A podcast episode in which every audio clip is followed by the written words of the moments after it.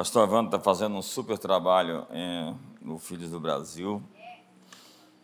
E é incrível o impacto social que você deixa na cidade com essa população. Com cerca de 100 pessoas visitando ali, fazendo uma série de atividades.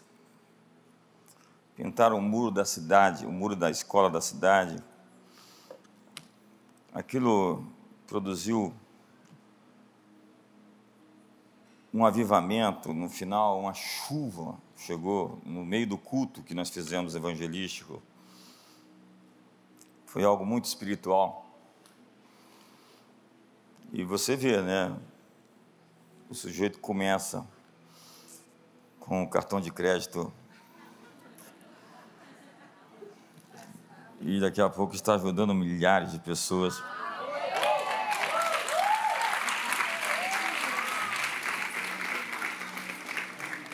E nós queremos multiplicar, por favor, não é muito caro, não é nada caro, na verdade, é muito barato você ajudar uma criança. Você pode fazer isso. Lá em casa nós estamos apadrinhando cada um dos. Do, eu disse Chari Cares, uma criança. E é o mínimo que a gente pode fazer. E nós vamos fazer muito, acredite. Nós só estamos começando. Temos com tantos outros projetos. Hoje eu acordei apostólico, assim, bem. Saímos de, um, de uma escola incrível, indescritível, épica. Foi um tempo realmente de um mergulho, de uma imersão. E isso mudou a vida de milhares de pessoas.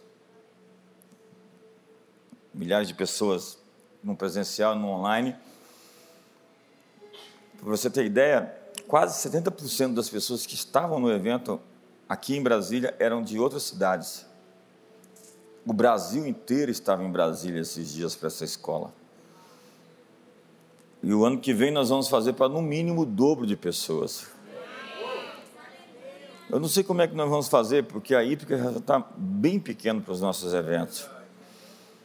Nós vamos ter agora a conferência global e nós só temos agora umas 600 vagas, acho que até menos. Se você não fizer sua inscrição logo, você pode ficar de fora. Porque a inscrição, as inscrições da Escola de Profetas acabou bem antes, acabaram bem antes. Então, desafio você estar na Global, porque de lá vão sair direções, direções para o próximo ano, para a próxima estação. Hoje estou em modo apostólico. 2024 eu vou estar em modo apostólico apostólico profético. É, temos toda uma programação extensa que estamos trabalhando para forjar essa cultura apostólica profética. Uma igreja pastoral, ela existe para sobreviver, para cuidar de si mesma. O objetivo de uma igreja pastoral é a sobrevivência. Só que a igreja de Atos dos Apóstolos, a igreja do Novo Testamento, nunca foi pastoral, ela sempre foi apostólica. O pastoral existe porque as pessoas precisam ser curadas, alimentadas, protegidas. E isso uma igreja tem que fazer. Mas nós não podemos nos tornar um fim em nós mesmos. Senão nós somos simplesmente egoístas. E eu quero ler o texto com você hoje da grande comissão que está em Mateus capítulo 28. O tema dessa mensagem é Até os confins da terra. Vamos ler dos versos 18 a 20. E diz assim: Jesus, aproximando-se, falou-lhes, dizendo: Toda a autoridade me foi dada no céu e na terra. E de, portanto, fazer discípulos de todas as nações, batizando-os em nome do Pai, do Filho e do Espírito Santo, ensinando-os a guardar todas as coisas que vos tenho ordenado. E eis que estou convosco todos os dias, até a consumação do século. Todo cristão deve ser um missionário. A palavra missionário, alguns usam como título, mas é uma função de pessoas que foram salvas.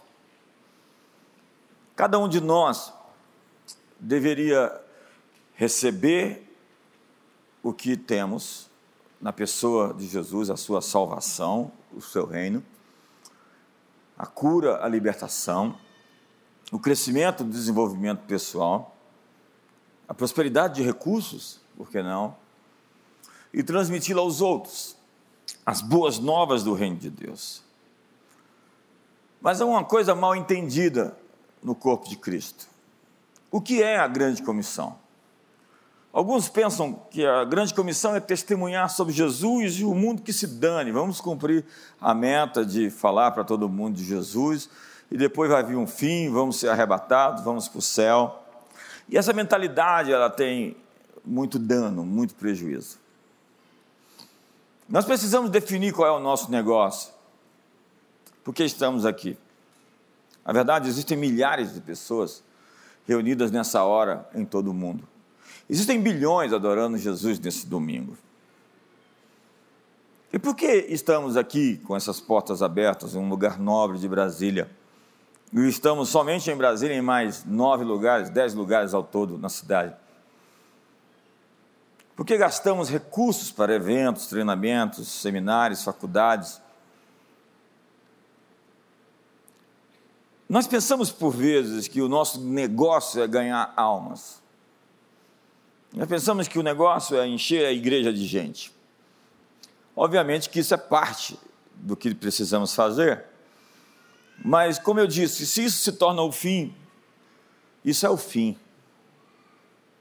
É um trocadilho. Nós não podemos simplesmente pensar em encher a igreja de pessoas é necessário fazer isso a fim de que nós possamos cumprir a missão, mas este não é o objetivo final. Nós não podemos simplesmente pensar em alimentar os pobres, dar cestas básicas para eles, ou fazer alguma ação social de mudança política, social, como se isso representasse a grande comissão. Alguns pensam que a grande comissão é o avivamento, ou sinais, prodígios, milagres. Então, tem esses cristãos que vivem nesse modo, modo místico, modo sobrenatural. Na verdade, eu tenho medo dessa gente. Esse pessoal assim, que regala o olho, assim, fica todo o tempo meio assim transtornado, com cara de profeta. Eu não sei o que é cara de profeta. Quem faz a cara de profeta sabe o que ele está querendo dizer fica, fica tentando parecer espiritual, é, assim, tipo sobrenatural.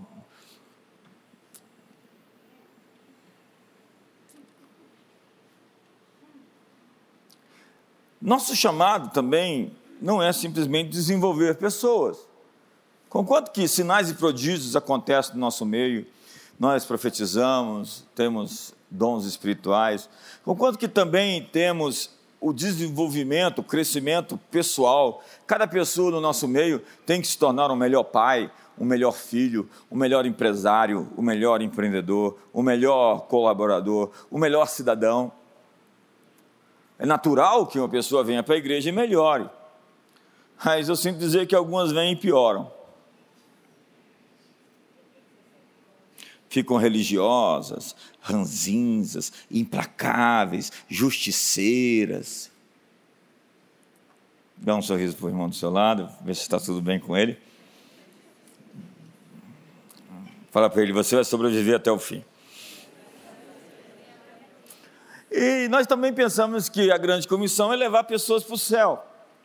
Então nós vamos levar o maior número de pessoas para o céu, e nós temos todo esse discurso evangelístico, é incrível, porque os evangelistas querem salvar todo mundo, mas salvar as pessoas, levá-las a Cristo, não é o fim. A salvação é só a porta de entrada no reino. Então nós temos que desenvolver essas pessoas, desenvolver a fé delas e fazê-las delas missionárias, agentes do reino de Deus. Elas agora são membros da família. Então elas têm que aprender como viver na família, viver na corte do rei, exige protocolos. Então você aprende os princípios, ir por todo o mundo, anunciar o evangelho, discipular as nações, ensinando-os a guardar todas as coisas que eu vos tenho designado. Eu quero explorar um pouco esse texto hoje. Jesus disse: Eis que vos envio como cordeiros no meio de lobos. Então, quando Jesus nos manda, nos envia, nos comissiona, ele diz: ministre a sua paz àquele lugar, não pergunte quem eles são. E nós temos chavões, jargões e sofismas. Algumas pessoas dizem: aceita Jesus para receber o dono da bênção, porque você quer a bênção, mas não quer o dono da bênção. Jesus não perguntou para ninguém se alguém queria aceitá-lo antes de curá-lo. Há muitos muros, muitas paredes é, produzidas pelos homens na religião. A religião cria muitos limites, ela crucifica o novo homem em nome da santidade. Essa gente religiosa é muito triste, ela quer que você se junte a ela na sua tristeza. Jesus falou: abençoe eles, não importa o quanto corruptos eles sejam. Jesus está com Zaqueu na mesa, não confronta Zaqueu. Faz uma selfie com ele. Não, não tinha selfie. Mas imagina o escândalo em Israel. Aquele Galileu está lá comendo com o publicano. O Zaqueu que roubou a gente. Aquele político sem vergonha. Como é que ele tem a cara de pau de ir na casa daquele ladrão? Jesus disse: Eu vim aqui para curar os que estão doentes. Os sãos não precisam de médicos. Deus deu a graça para Zaqueu. E Zaqueu, mediante a graça, se levantou no meio do jantar e disse: Ei, eu não consigo mais ser quem eu sou sendo tratado dessa forma. Eu quero dar metade dos meus bens aos pobres e quero restituir até quatro vezes tudo aquilo que eu roubei. E a convenção de, a conversão de Zaqueu não foi porque Jesus colocou o dedo em riste na cara dele e disse para ele todos os pecados que ele tinha. Jesus não fez isso. A graça tem um poder transformador na vida das pessoas. Mas nós temos muitos radicais no nosso meio que querem fazer a guerra espiritual na força do braço e da carne. Essa gente que ora o Pai Nosso e depois xinga a autoridade.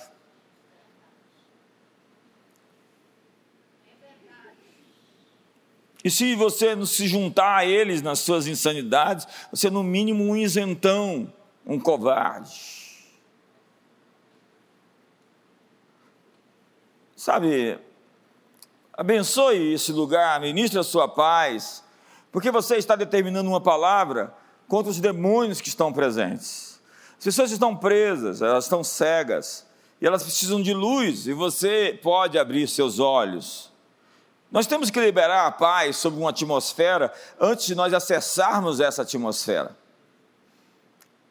Isso se tornou a paz do Senhor, né? Tinha uma época que se você não desse a paz do Senhor para as pessoas, você estava desviado. A paz do Senhor não é o cumprimento bíblico designado. Na Israel eles falam shalom uns aos outros, desejando paz e prosperidade. Mas a paz deveria ser liberada quando você chega sobre uma casa. Jesus disse: se há algum filho da paz naquela casa, a sua paz vai repousar sobre eles. Se eles não são filhos da paz, a sua paz vai voltar sobre você. Então diz o Salmo 110: governa no meio dos teus inimigos. Nós somos chamados para tomar posse dos portões de influência, mas nós não vamos fazer isso com xingamentos, com ódio, com amargura, com vingança, com animosidade, com ciúmes, com inveja, com medo. Você vê hoje o Islã tem nações inteiras. Eles têm planos de conquistar a Europa. Eles querem discipular as nações. Eles trabalham intencionalmente. E nós queremos ir para o céu. Eles têm uma cultura de oração e nós temos cultos de oração. E o Islã é uma cópia, uma cópia do cristianismo. Estude um pouco de história e você vai ver que Maomé copiou a fé cristã e tirou a cruz.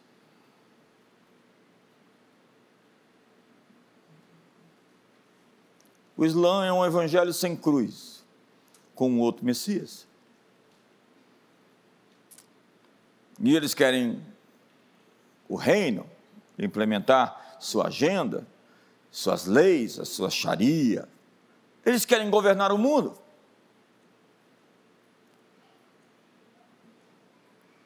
Hollywood tem uma agenda. Eles querem discipular as nações, estão discipulando nossos filhos. Os meus não.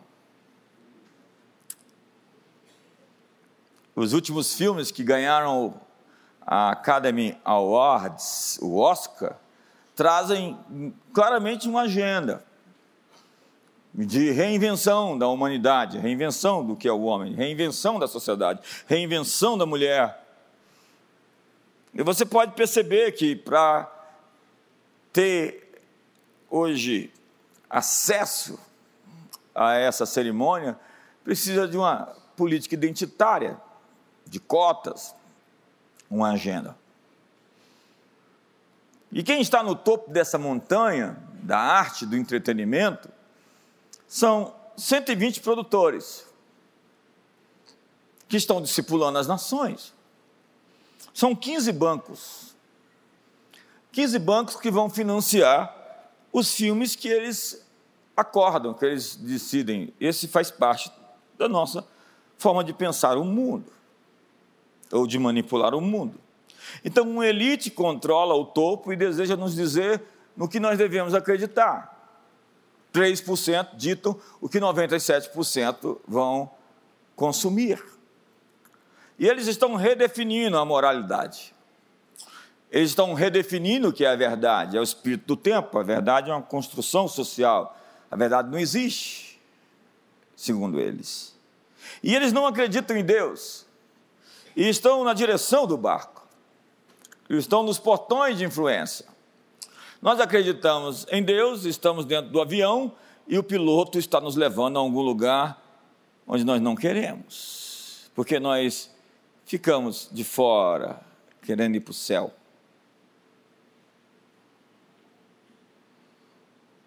E leis injustas são produzidas por um grupo pequeno de pessoas. É uma distopia, um grupelho, uma elite, engenheiros sociais querem nos controlar, dizer que você não é suficientemente bom para tomar decisões. Eu quero escolher as decisões que você vai tomar. A propósito, daqui por diante você não come carne. Eu vou te dar uma carne sintética, muito gostosa, feita de inseto. Quantos amam ser manipulados? Montesquieu classificou dois tipos de corrupção. Uma quando as pessoas não se atentam à lei, e outra quando a lei corrompe as pessoas. Quando a lei corrompe as pessoas. Quando o governo quer dizer que pode cobrar retroativo agora impostos de empresas. Toda nação está sendo discipulada por alguém. Eles dizem: não leve seus princípios cristãos para as escolas, deixe-os dentro da sua casa ou dentro da igreja. Mas eles estão levando seus princípios iluministas para dentro das escolas. E o iluminismo é uma religião, como diria Eric Voegelin, uma religião secular, uma religião política. Alguém vai discipular o mundo. E quando os cristãos se ausentam do sistema, demonizando o mundo, dizendo que ele jaz no maligno, nós nos associamos aos antigos gregos que acreditavam que a matéria é má e que esse mundo deve acabar.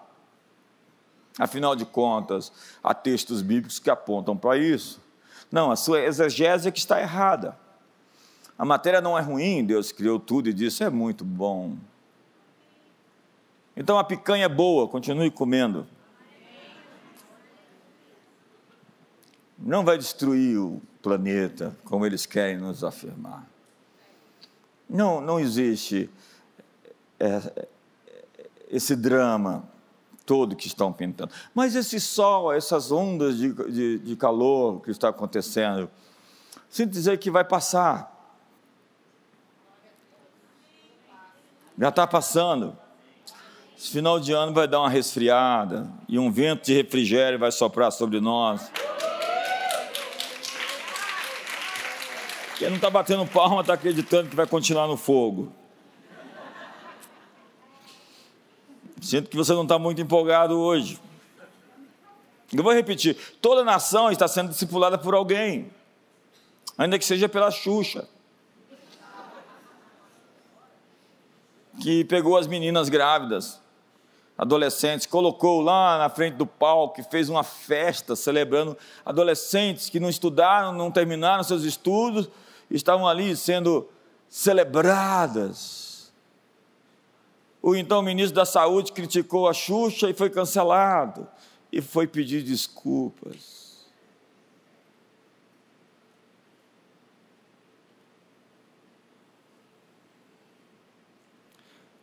Todos os sistemas de princípios de uma sociedade foi iniciado por alguém. Nosso sistema educacional está sendo discipulado pelo profeta da religião do politicamente correto, Rousseau. Rousseau é o pai do politicamente correto, do vitimismo. Todo mundo tem um culpado porque não deu certo. A propósito, eu tenho mais direito de me ofender do que você me dizer a verdade. Não me chame de gordo, porque eu vou te processar, seu médico.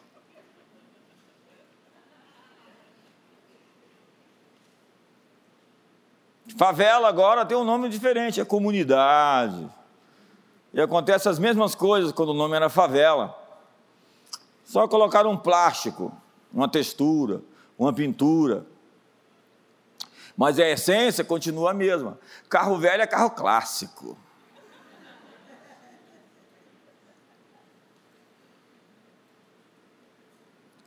E o bolo na nega maluca agora caiu é o bolo afrodescendente com distúrbios psiquiátricos. E você não pode mais sorrir, porque sorrir é preconceito contra quem não tem dente. A sociedade enlouqueceu, virou um manicômio. Está todo mundo louco, já viu aquele filme? E nós aí dizemos: é importante ganhar almas e ir para o céu. Se o inimigo pudesse inventar uma mentira para nos paralisar e nos tirar da nossa missão, seria essa. Não entrem no jogo, não lutem, entreguem os pontos. Vamos ser raptados, vamos embora. Não ocupem os sistemas, não discipule as nações, não os ensine a guardar todas as coisas que eu vos tenho ordenado. Abdique da sua missão por uma teologia fajuta de ir embora. E é incrível quando as pessoas me ouvem falar isso, elas falam, ele não pode estar falando essas coisas.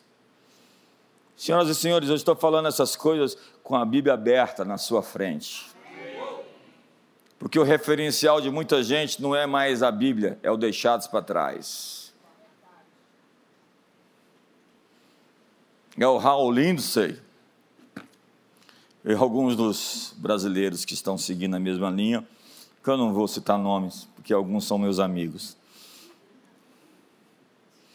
Que amigos você tem, JB? A África é uma nação que foi mais evangelizada do que qualquer outro continente. Mas há algo errado com o nosso evangelho porque os índices de criminalidade, de pobreza, não mudaram muito por causa das igrejas. As pessoas continuaram sendo corruptas dentro das igrejas. É incrível pensar que o índice de divórcio nas igrejas é o mesmo do índice de divórcio lá fora. Significa que as pessoas são tão duras de coração na igreja como as pessoas duras de coração lá fora, porque as pessoas se divorciam por causa do orgulho. disse Jesus. É incrível pensar que na igreja existam pessoas que fazem as mesmas coisas que aqueles mundanos, pré-crentes, estão lá fora. Que não há uma diferença de estilo de viver, de existir, por parte daqueles que confessam Jesus como Senhor. Há algo errado nesse evangelho. Se nós maldizemos e falamos mal das pessoas como os ímpios fazem, o evangelho não nos transformou. Se nós continuamos nos prostituindo ou mentindo, nós tivemos um encontro com a religião e não com Jesus. É o apóstolo João quem diz: se nós dizemos que estamos nele, devemos andar como ele andou. E definitivamente, Jesus não andou fazendo o que alguns de nós estão fazendo. Há algo errado com o nosso evangelho e nós precisamos reevangelizar o Brasil. Porque uma das cidades mais evangelizadas do Brasil é o Rio de Janeiro, onde diz que tem quase uma maioria de crente e isso não consegue impactar a sociedade de forma alguma. Pelo contrário, a cidade foi sequestrada pelo crime organizado. O evangelho não chegou até o palácio. Ele não mudou a Câmara dos Deputados estadual.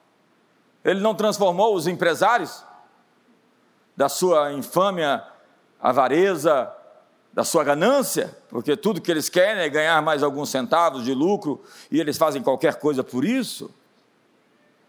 Que evangelho nós estamos pregando? Então nós dizemos, é importante desenvolver pessoas, sim, nós estamos aqui fazendo isso, esse é o nosso negócio, mas desenvolver pessoas significa que elas vão transformar o mundo, elas vão se juntar à grande comissão, se nós só conseguimos olhar para nós mesmos, nós somos somente um gueto. A palavra igreja se deriva da cidade-estado grega, que descrevia uma assembleia legislativa que era responsável por uma cidade. Igreja era um conselho, eclésia, era uma assembleia que se reunia para decidir políticas públicas. A igreja não é uma religião, a igreja é um governo uma força em movimento para transformar o sistema. Se o mundo jaz no maligno, a proposta é um novo mundo, um novo sistema, que se chama Basileia, o reino de Deus, que é justiça, alegria, paz, gozo no Espírito Santo. Nós devemos ativar a redenção que já aconteceu, a vitória de Jesus que já ocorreu. A terra deseja isso, a terra está em modo atualização. Nós estamos aqui para mudar o mundo pela mudança de nós mesmos. Transformai-vos pela renovação da vossa mente. Não vos conformeis com esse século. Mas os pregadores estão pregando outro evangelho. Diz a Bíblia que o diabo levou Jesus até um alto monte. E elevando-o, mostrou no momento todos os reinos do mundo Entenda que os reinos do mundo vão aparecer em Apocalipse 11, 15, como pertencendo ao Senhor, ao seu Cristo. Os reinos desse mundo se tornaram do Senhor e do seu Cristo, e ele reinará pelos séculos dos séculos. E o diabo oferece para Jesus um evangelho sem cruz. Ele diz: Eu vou te dar todos esses reinos. Foi isso que você veio buscar? É fácil. Se prostrado me adorares, Olha só o discurso, verso 6, volta lá. Dar-te-ei toda essa autoridade. Lembra o texto que eu acabei de ler? Toda autoridade me foi dada nos céus e na terra. E a glória desses reinos, porque ela me foi entregue. Olha só. Ele está dizendo: Isso me foi dado, e eu dou a quem quiser. Mas Jesus não veio pedir para o diabo aquilo que é seu, ele veio tomar de volta.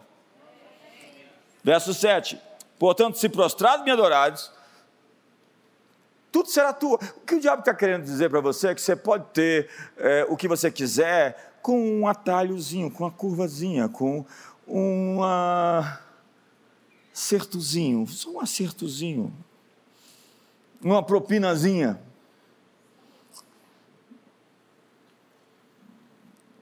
Uma negociação por debaixo do tapete.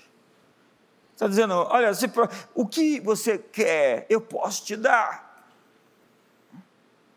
E posso te dar de uma maneira fácil. Então diz a Bíblia: entrai pela porta estreita, porque larga é o caminho que conduz à perdição. E esses caminhos mais fáceis, novamente, são os caminhos mais longos e os caminhos de sofrimento. Mas os pregadores estão pregando outro evangelho.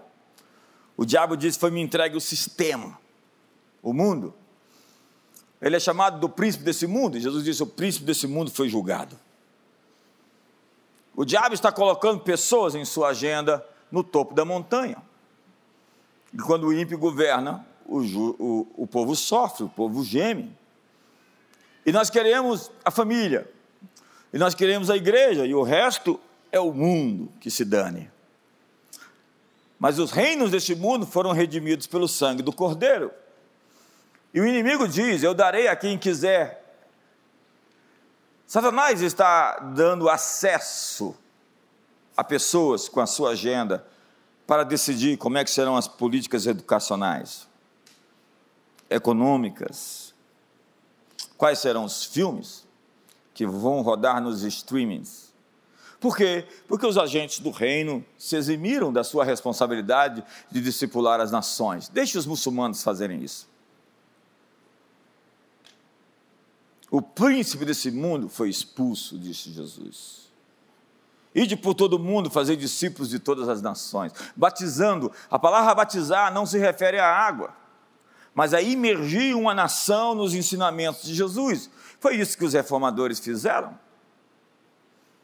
É isso que os credos, é isso que as confissões, que os catecismos fizeram com a Holanda, com a Inglaterra, com a Alemanha. Veja, voltemos 500 anos atrás, os pregadores do Evangelho estavam discipulando nações inteiras. Eles estavam proclamando a vitória de Jesus. Mas um vírus entrou em nossa teologia há uns 150 anos atrás. E ao invés de ocupar essas áreas, nós começamos a nos distanciar disso, porque isso é mundano, isso vai perecer, e o nosso reino não é deste mundo, disse Jesus. Mas que mundo? Há três palavras para mundo na Bíblia: cosmos, aion e oikumene. E todas as palavras querem dizer alguma coisa. E quando Jesus disse: O meu reino não é desse sistema, ele está dizendo: Eu não tenho nada a ver com Pôncio Pilatos, não tenho nada a ver com Herodes, esse César que está aí é falso, eu sou o verdadeiro César. Eu não vou estabelecer, construir sobre as bases que eles edificaram, porque elas vão, vão acabar, vão cair, vão ruir. O que esses imperadores estão fazendo não tem durabilidade, vai passar. Eu edificarei a minha igreja e as portas do inferno não prevalecerão contra ela.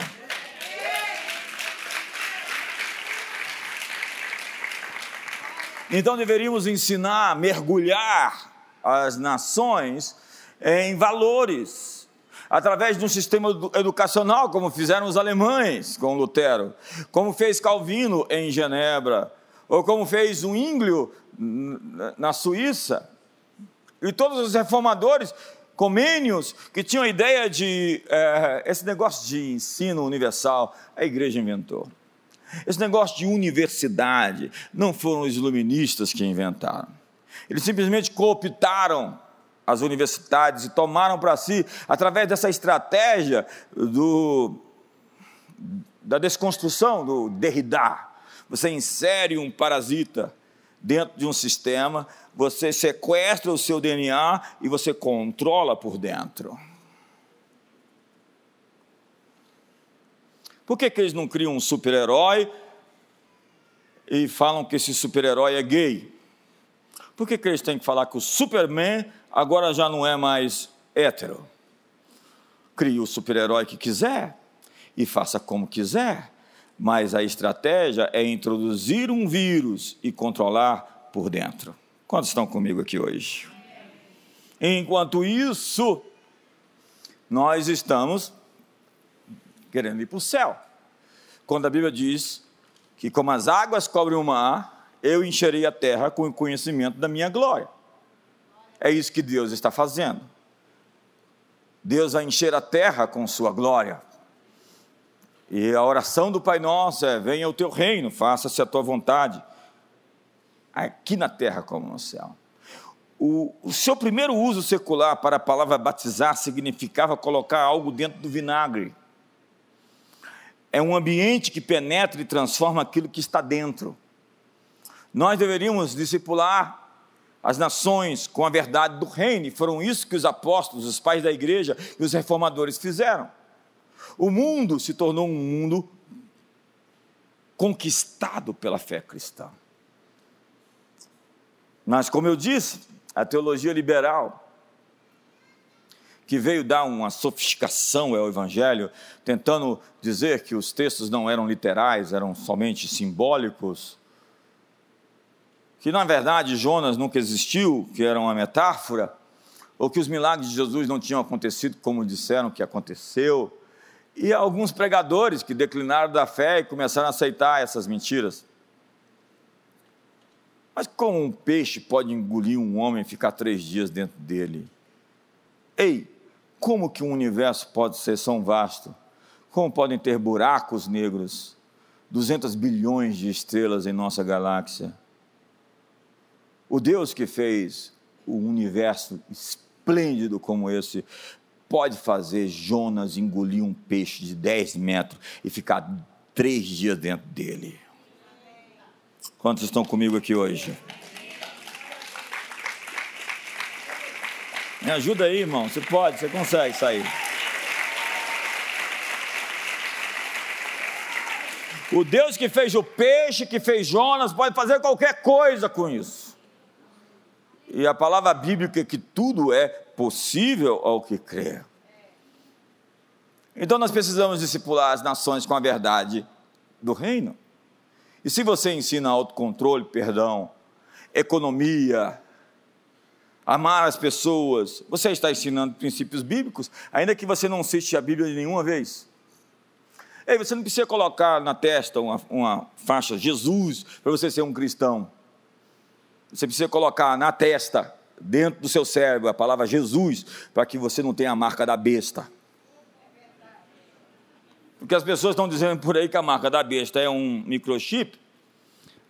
Eu sugiro que a marca da besta seja uma mentalidade. Essas pessoas que estão aceitando essa agenda e estão sendo marcadas dentro delas, no seu coração e na sua mente, com um novo modo de viver. Alá, Sodoma e Gomorra a lá os dias de Noé. Diz a Bíblia que Paulo disse: Eu me fiz para judeu para falar aos judeus, gentio para falar com gentios. José se vestiu de egípcio para governar o Egito, mas o seu coração era do Senhor. Isso chama-se contextualização. O Hudson Taylor se vestiu como um chinês, ele era um inglês, e ele pregou e foi bem sucedido na sua missão de conquistar uma cultura para o evangelho, se tornando parte dela. Esse método de infiltração, o diabo viu séculos depois, ele sempre está atrasado. E agora, recentemente, enviou seus apóstolos para fazer as mesmas coisas que ele viu os apóstolos da Bíblia fazerem, os pais da igreja fazerem, como os conquistadores de nações. St. Patrick entrou dentro da Irlanda e conquistou um, um país inteiro para Jesus, pregando para os formadores de opinião que formaram a opinião de uma nação. Então o que, que o inimigo fez? Copiou. Porque é isso que ele faz, copia o evangelho se infiltrou. Diz a Bíblia que os da casa da César te saúdam. Nós não precisamos ser tão explícitos, sair daí, glória a Deus, falando em línguas altas nos lugares. Cheio de simples como as pombas, prudentes como as serpentes. Os filhos das trevas são mais prudentes do que os filhos da luz. Você às vezes está dando uma palavra profética para alguém, sem que alguém saiba que você está profetizando para ela. Quantos estão comigo aqui hoje? Precisamos pregar valores e não uma religião. Você conhece Peter Drucker? Ele é considerado o pai da teoria da administração moderna. Ele é o Yoda da administração. Ele era um cristão, mas ele não se apresentava como tal. E por não fazer isso, os radicais diziam que ele não podia ser crente. Ele não tinha na testa assim uma faixa com o nome Jesus. Drucker elaborou estratégias para crescimento de igrejas, ajudou a igreja do Rick Warren, a Saddleback Church, para montar eh, igreja com propósitos. E ele acreditava que se uma igreja se tornar grande o suficiente, poderia ter dentro dela soluções inovadoras para cada problema da cidade. As soluções viriam de técnicos que, reunidos na igreja, elaborariam soluções dentro das esferas. Ei, ei, as universidades nasceram dentro das igrejas. Ei, os cientistas, Isaac Newton, Kepler, Pasteur, todos eles eram aqueles que confessavam Jesus como Senhor. Quando nós pensamos em arte, quando nós pensamos em esculturas, quando nós pensamos em música, Johann Sebastian Bach é, Fala-se que ele criou o quinto evangelho com a sua música. Uma música alegre que celebrava Jesus, a alegria dos homens. E o que nós fizemos? Nós demonizamos a cultura. E a igreja deveria entrar na cultura e sequestrá-la por dentro. Então ele ativou sua comunidade de empresários para idealizar soluções que transformaria as nações, mas ganhar alma se tornou um produto imediato de transformar nações. Nós precisamos remodular a percepção das pessoas sobre o que é ser um cristão. Não é ser bem comportadozinho, assim, tipo quadradinho, pagar suas contas em dia e viver tentando não pecar. Você não pode ser livre tentando não fazer algo. Você precisa manifestar a sua natureza, que é ser santo. A grande comissão à igreja não termina simplesmente com o testemunho do Evangelho às nações. A ordem de Cristo é que discipulemos todas as nações. Os reinos deste mundo devem se tornar os reinos de Cristo. E eles devem ser discipulados tornados obedientes à fé. Todos os aspectos da vida de todo o mundo devem ser colocados sob o senhorio de Jesus. Isso eu digo, famílias, indivíduos, empresas. Jesus pregava no barco de Pedro. Ciência, agricultura, artes, direito, educação, economia, psicologia, filosofia e toda a esfera de atividade humana. Mas por não influenciar isso, você vai a um psicólogo hoje e ele tem uma agenda totalmente progressista. E a primeira coisa que ele diz para você, muitas vezes, é: você precisa se divertir, aproveitar a vida. Então, pode se divorciar. A propósito, solta os seus bichos, mostra a sua cara e vai fundo. Não os psicólogos aqui dessa igreja, espera.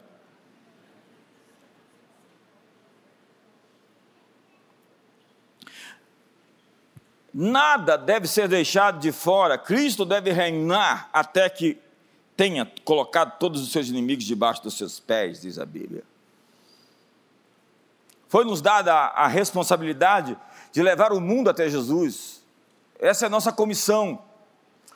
E nós não lutamos simplesmente com a força humana, mas com armas que são poderosas, ferramentas divinamente capazes de destruir tudo aquilo que o inimigo levanta em oposição ao senhorio de Jesus.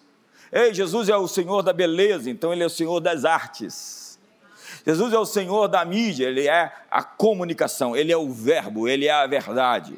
Jesus é o Senhor da educação, Ele é o professor, Ele é o mestre. Jesus é o Senhor do governo, Ele é o Rei dos Reis, o Senhor dos Senhores. Jesus é o Senhor da economia, minha é a prata, meu é o ouro, diz o Senhor. Mas nós fizemos Jesus somente Senhor da igreja. E nós ouvimos os iluministas do nosso tempo dizerem: guarde a sua religião para dentro da sua casa ou para dentro da sua igreja, não traga ela para a esfera pública. Ei, os milagres aconteciam nos mercados, nas agoras. Os milagres de Atos dos Apóstolos não aconteciam dentro das igrejas ou das sinagogas, como, como eram, aconteciam nas ruas, nas praças. Os cristãos revolucionaram o mundo em uma geração, pregando as boas notícias do reino de Deus com sinais e prodígios, porque os sinais seguem a mensagem do reino de Deus. Então nós devemos pensar os pensamentos de Deus em tudo. E o objetivo dessa guerra é a vitória total.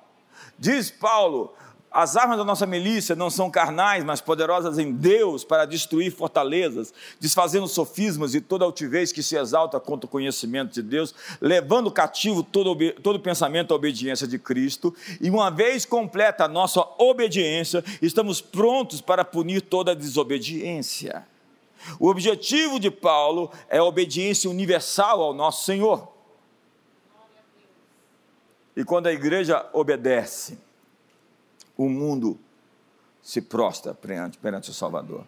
Mas o começo da revolução tem que ser aqui dentro, com cristão, cristãos realmente transformados, com gente que nasceu de novo de verdade e vive as implicações de ser um missionário de Jesus no mundo. Eu vou consagrar vocês todos como missionários. Então você vai sair daqui hoje e vai dizer: Eu sou um missionário de Jesus. Quantos são missionários de Jesus aqui hoje? Se você não é um missionário de Jesus, você é uma farsa. Se você se chama cristão e não é um missionário de Jesus, você é outra coisa que não um cristão. Quando você chegou para Jesus, o imperativo é ide por todo mundo, anunciai as boas novas do reino de Deus. O imperativo é para todos. Ei, não é uma opção. E quem põe a mão no arado e olha para trás, não é digno do reino de Deus. Então, Mateus capítulo, eu estou aqui para estabelecer as bases, ou fomentar as bases de uma igreja apostólica, uma igreja que ocupa, uma igreja que invade, uma igreja que avança, uma igreja que é importante, relevante dentro e fora das suas quatro paredes, uma igreja que está lá dando testemunho em todos os lugares onde nós estamos ali representando o Evangelho de Jesus como a luz do mundo e o sal da terra. Me ajuda aí.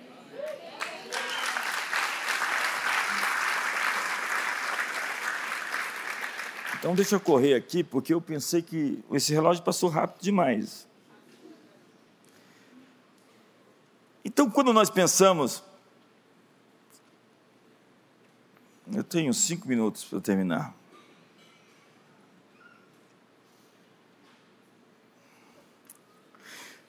A herança de Jesus são as nações. Ei, o fim da história é Jesus como Senhor de todo o planeta. E ele quebrará as nações com varas de ferro e esses deslocamentos tectônicos são realmente previstos para que o que pode ser abalado seja abalado e seja removido, para o que não pode ser abalado permaneça. Deus está pegando pequenos Davis esses dias e está os levando a um caminho rápido de crescimento acelerado. Há muitas pessoas que vão se desenvolver rapidamente e que vão crescer e Deus está à procura de pessoas insatisfeitas e frustradas. Gideão estava insatisfeito e Deus o encontrou. E o poder que Gideão tinha era do tamanho da sua frustração. Você só se coloca como um libertador se você se importa. Ei, você se importa com as crianças lá de Cavalcante, que não têm o que comer, por vezes? Você se importa com a corrupção desmedida? Um político deveria se candidatar para ser político porque ele tem um sentimento profundo de justiça no coração. Todo político deveria ser alguém que clama pela correção das coisas erradas que existem no mundo. Se algum político não tem isso, deveria pedir para sair.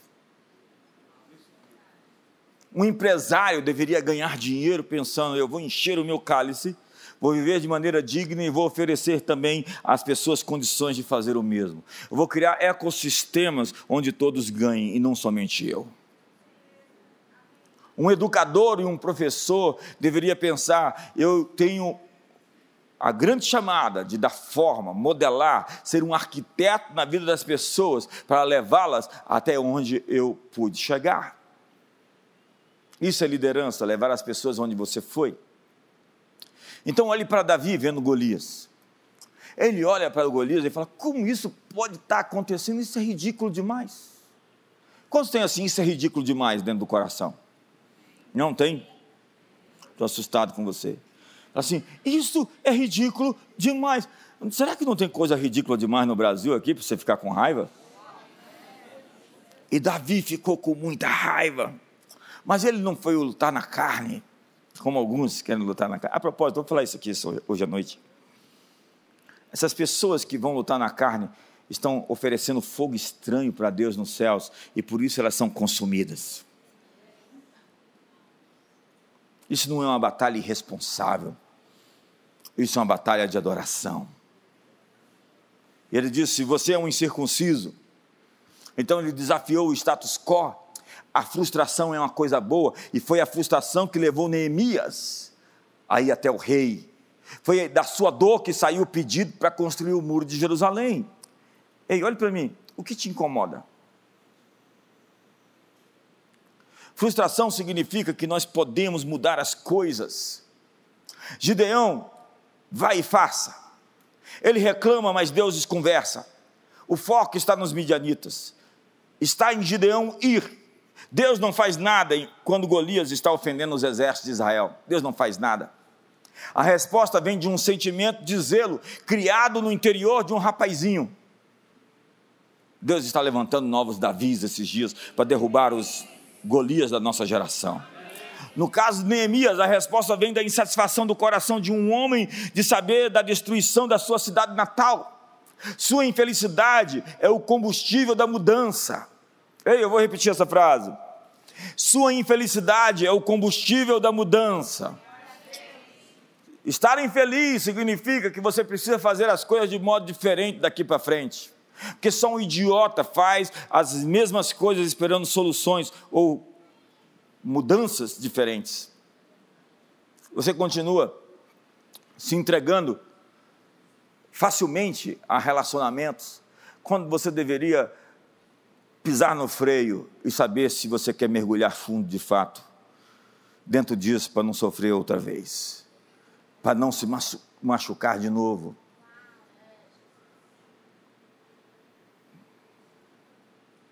Terminou o tempo. Está quente aqui hoje. Pede para Deus ligar o ar-condicionado lá fora. Deus, liga o ar-condicionado lá fora esses dias, Senhor.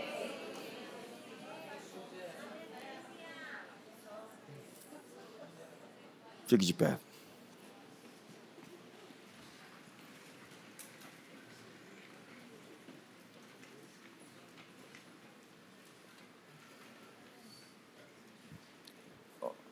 Paulo não começa o seu trabalho de reconstrução promovendo uma revolução social. Ele também não começa procurando uma posição política. O que ele faz é entender que toda guerra é uma guerra de adoração. E eu vou mostrar aqui hoje à noite a conexão entre liturgia e julgamento. Quando a igreja adora, Deus traz seus julgamentos. As armas da nossa milícia não são carnais, mas são poderosas para destruir fortalezas. Eu quero desafiar você a pegar essa semana, esses próximos dias, e consagrar sua vida para Deus. Jejuar alguns dias, se afastar de tudo e de todos. 2024 será um ano incrível na sua vida. Mas para que esse 2024 seja realmente incrível, você tem que descobrir que você foi feito para ouvir a voz de Deus. E se você não está ouvindo a voz de Deus, é porque você está desalinhado, você está frequentando outras frequências. No mundo há muitas vozes, e todas elas com significado. Há pessoas que estão ouvindo a voz do medo, que acionaram a frequência da ansiedade com relação ao futuro. E você tem que se conectar à voz de Deus esses dias. Porque isso significa tomar decisões de qualidade. Olhe para mim, uma vida de qualidade significa decisões de qualidade. E há muitas escolhas para serem feitas esse final de ano. Então, dedique um tempo de oração. Marque lá o despertador para te acordar três horas da manhã todos os dias. Levante, não fique na cama, comece a andar na casa e orar, pedindo, Deus, eu preciso da tua próxima instrução. A tua próxima instrução sobre meu casamento, sobre meus relacionamentos, sobre meus negócios, sobre o meu ministério. Tudo é uma questão de atualização. Eu acordei hoje com o meu telefone me informando que o meu sistema foi atualizado, iOS, é, como é que é? é iOS? Para o 17.1. Então falei, atualização bem sucedida. Você tem que se atualizar. Atualizar as direções que Deus tem para você, para essa nova estação. Há coisas novas que Deus está fazendo. Senão você vai ser um velho crente. Velho crente é chato. Velho crente é terrível. Velho crente é um, é um, é um encosto. É um. É complicado esses velhos crentes. Eles atrapalham, eles não ajudam. E Deus quer atualizar você. Quantos querem atualização? Você que não levanta a mão não quer nada, né? Tudo bem. Só você que levanta, levanta a mão, eu quero. Eu estou aqui por você que levanta a mão e quer. Eu estou aqui por. É por você que eu estou aqui hoje.